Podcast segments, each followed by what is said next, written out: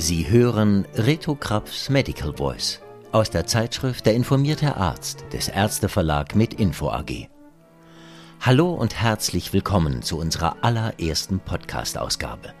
Liebe Hörerinnen und Hörer, von nun an können Sie jeden Monat unmittelbar vor Erscheinung des Heftes diesem nicht nur lesender, sondern auch hörenderweise folgen. Mein Name ist Christian Heller. Ich bin freischaffender Sprecher unter anderem bei SRF und für zahlreiche Hörbücher. Und ich heiße Reto Krapf, der Initiant und Autor unseres Podcasts. Ich bin Facharzt für allgemeine innere Medizin und Nephrologie. Wir und der Ärzteverlag MedInfo AG freuen uns sehr, dass es nach intensiver Vorbereitung nun endlich losgeht. Und natürlich auch darüber, dass Sie uns zuhören. Jetzt wünschen wir Ihnen viel Spaß mit spannenden Themen aus der Feder von Professor Dr. Reto Krapf.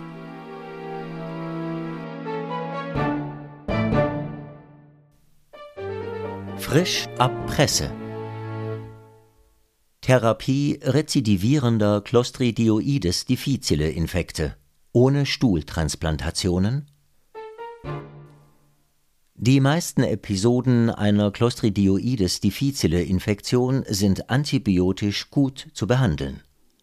Allerdings liegt das Risiko eines Rezidivs nach einem Erstinfekt bei etwa 25 Prozent. Bei Patientinnen und Patienten mit einem solchen Risiko steigt die Wahrscheinlichkeit weiterer Rezidive auf eindrückliche 60 Prozent. Guidelines empfehlen denn auch für diese Hochrisikopatienten eine Wiederherstellung der protektiven Mikrobiomzusammensetzung durch Stuhltransplantate gesunder Spender. Als Alternative kommen nun sogenannte Biotherapeutika zur Anwendung, welche die unselektive Mikrobiomtransplantationen durch spezifische protektive Bakterienstämme in vitro gezüchtet ersetzen. Eine solche Studie verwendete acht kommensale, nicht pathogene und keine Toxine produzierenden Clostridioides-Stämme, welche nach Gabe von Laxativa diesen Hochrisikopatientinnen und Patienten appliziert wurden das Rezidivrisiko konnte durch diese Clostridioides-Stämme auf mehr als ein Drittel reduziert werden, auf knapp 14 Prozent im Vergleich zu den knapp 46 Prozent unter Placebo. Follow-up gleich acht Wochen. Dies sind eindrückliche Daten. Bei Bestätigung dürfte der Weg frei sein für diese innovativen Biotherapeutika. Allerdings ist auch bei ihnen das Rezidivrisiko nicht null, weshalb weitere Maßnahmen oder alternative Zusammensetzungen der Bakterienstämme zu prüfen sind. Winterschlaf der Bären ohne die menschlichen Immobilisationsfolgen. Bären machen einen langen Winterschlaf, in dem sie nahezu ganz immobilisiert sind.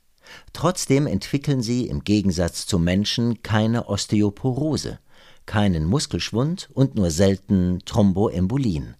Interessant ist auch, dass die glomeruläre Filtrationsrate auf praktisch 0 Milliliter pro Minute sinkt und Bären im Winter eine Anurie aufweisen. Gleichwohl entwickeln sie keine Urämie. Dies, obwohl die Stickstoffproduktion bei Verwendung der Sommerreserven anhält. Bären verhindern eine Urämie durch die alternative Sekretion von Harnstoff und Ammoniak ins Darmlumen. Bären, wenn im Winterschlaf gestört, bewahren sich auch zumindest einen Teil ihrer kardiovaskulären Fitness und können, im Gegensatz zu Menschen nach längerer Immobilisation, erstaunlich behende aus ihrem Bett bzw. aus ihrer Höhle galoppieren also könnten wir von Bären für die Prävention und Behandlung, zum Beispiel über die oben geschilderten immobilisationsbedingten Nebenwirkungen, wohl viel lernen. Einer skandinavischen Studie entnehmen wir, dass Thromboembolien bei Bären nicht unbekannt sind, sie sich also als Vergleichsspezies durchaus qualifizieren aber im Winterschlaf können die Bären die Aktivierung der Blutplättchen durch Suppression verschiedener plättchenaktivierender Plasmaproteine hemmen. Am ausgeprägtesten ist die Suppression des sogenannten Heat Shock Protein 47 HSP 47.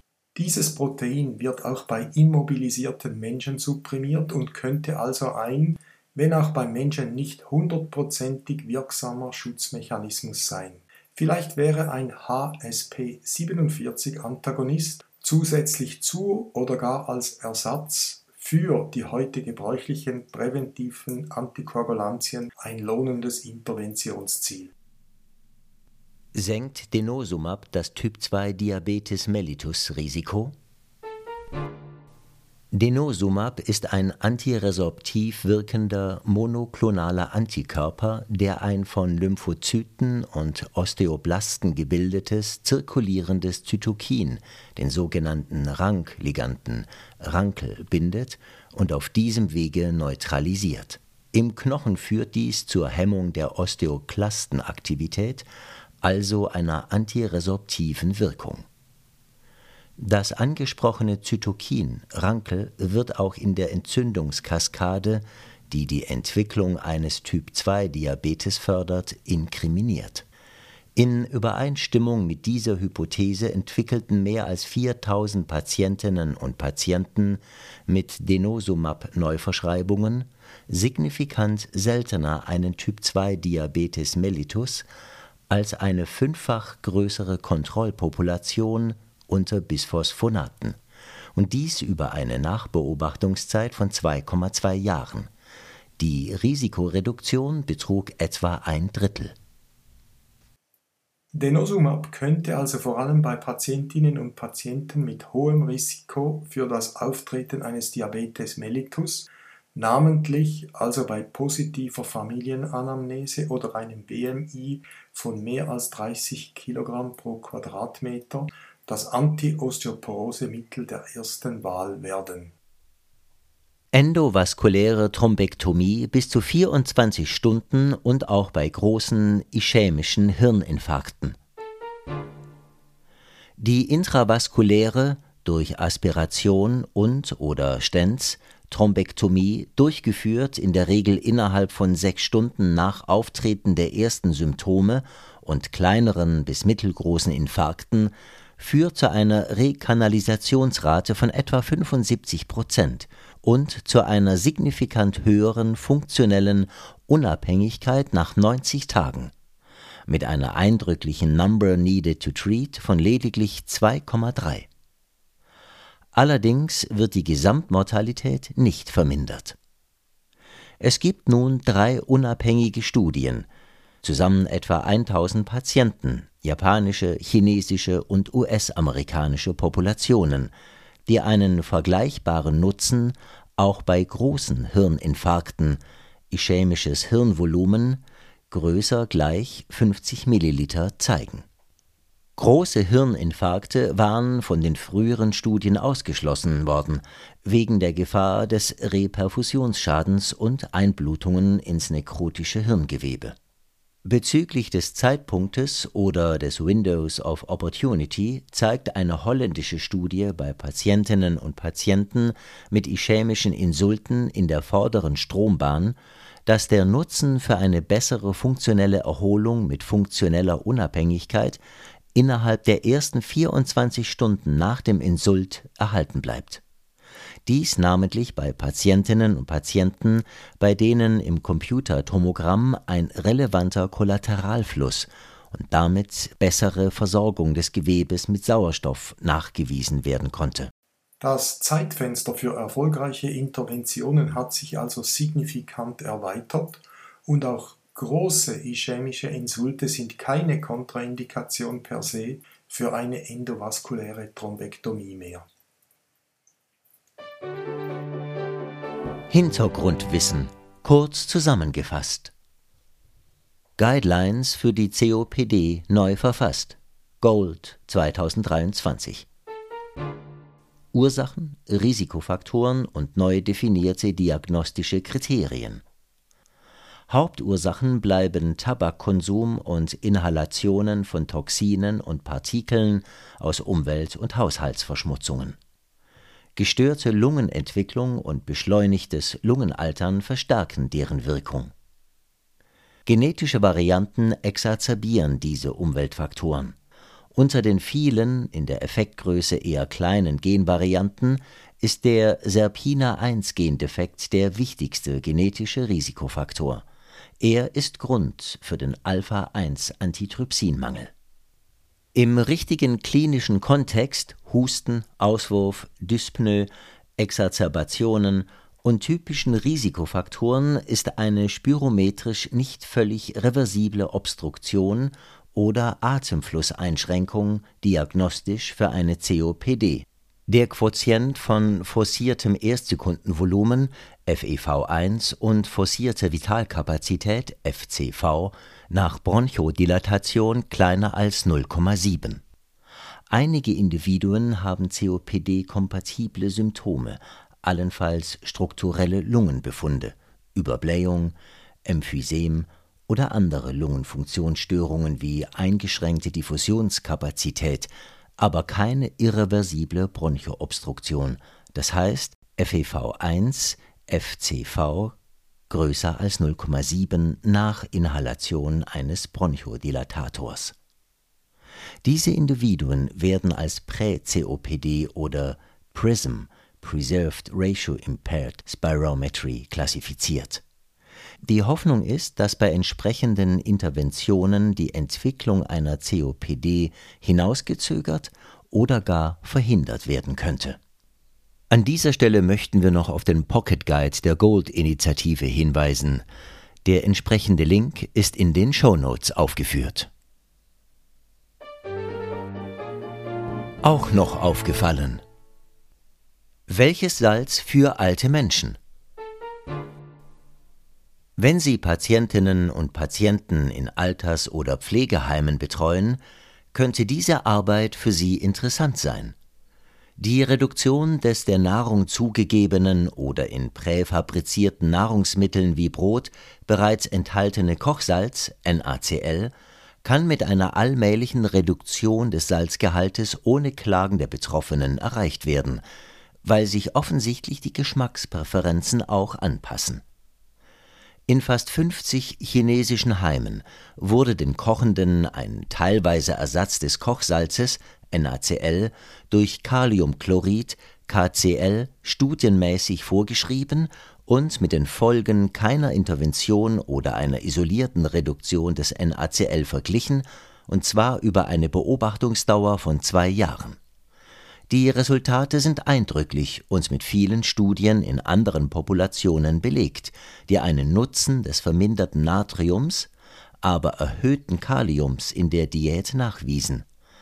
Ein kombiniertes Salzen in der Heimküche 62,5% NaCl, 25% KCl, der Rest organische Salze, verminderte die systolischen und diastolischen Blutdruckwerte und die kardiovaskulären Ereignisse signifikant, aber nicht die Gesamtmortalität. Eine isolierte Reduktion des zugefügten Kochsalzes hatte nur marginale Effekte. Der fehlende Effekt auf die Mortalität, der bei dieser Population naturgemäß nicht mehr das Hauptziel sein dürfte, aber die positiven Effekte auf die Morbidität sind starke Argumente, Kalium zulasten von Natrium in der Diät zu erhöhen. Die Daten wurden übrigens erhoben in einer Population mit ziemlich hohem Kochsalzkonsum, das heißt über 10 Gramm pro Tag, gemessen aufgrund einer 24-Stunden-Urinsammlung. Physiologie und Pathophysiologie Wie wirken GLP-1-Agonisten? Die Glucagon-like-Peptid 1 GLP-1-Agonisten, allen voran das Semaglutid, werden in vielen Ländern als Antidiabetika und zur Gewichtsreduktion verwendet, zum Teil noch sogenannt off-label.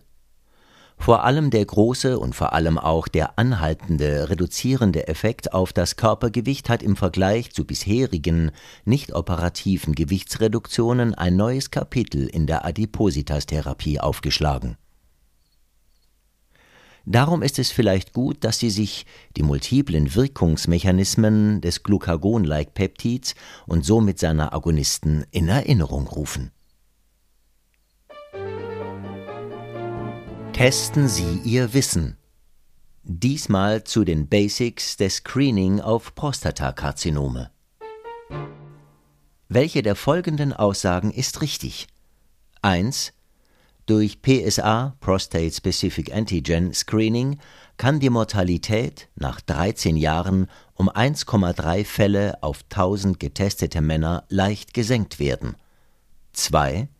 Die 10-Jahres-Überlebensrate von Männern mit PSA-Screening und lokalisiertem Prostatakarzinom beträgt 70 Prozent. 3. Bei positivem PSA-Screening-Resultat ist eine CT-Untersuchung der Prostataloge indiziert. Und 4.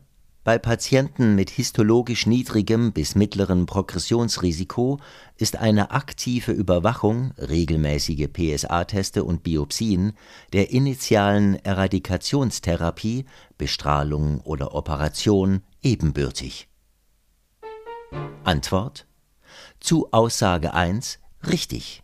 Ein PSA-Screening führt zu einer leichten Reduktion der Prostatakarzinom-assoziierten Mortalität. Zu Aussage 2 falsch. Die 10-Jahres-Überlebensrate nach PSA-Screening und lokalisiertem Prostatakarzinom beträgt hohe 95 Prozent. Zu Aussage 3 falsch. Zur Wahl des optimalen Biopsieortes nach positivem PSA-Screening wird eine MRI-Untersuchung der Prostata empfohlen. Und zur Aussage 4 richtig. Eine aktive Überwachung ist eine sehr valable Alternative zu primären strahlentherapeutischen oder chirurgischen Interventionen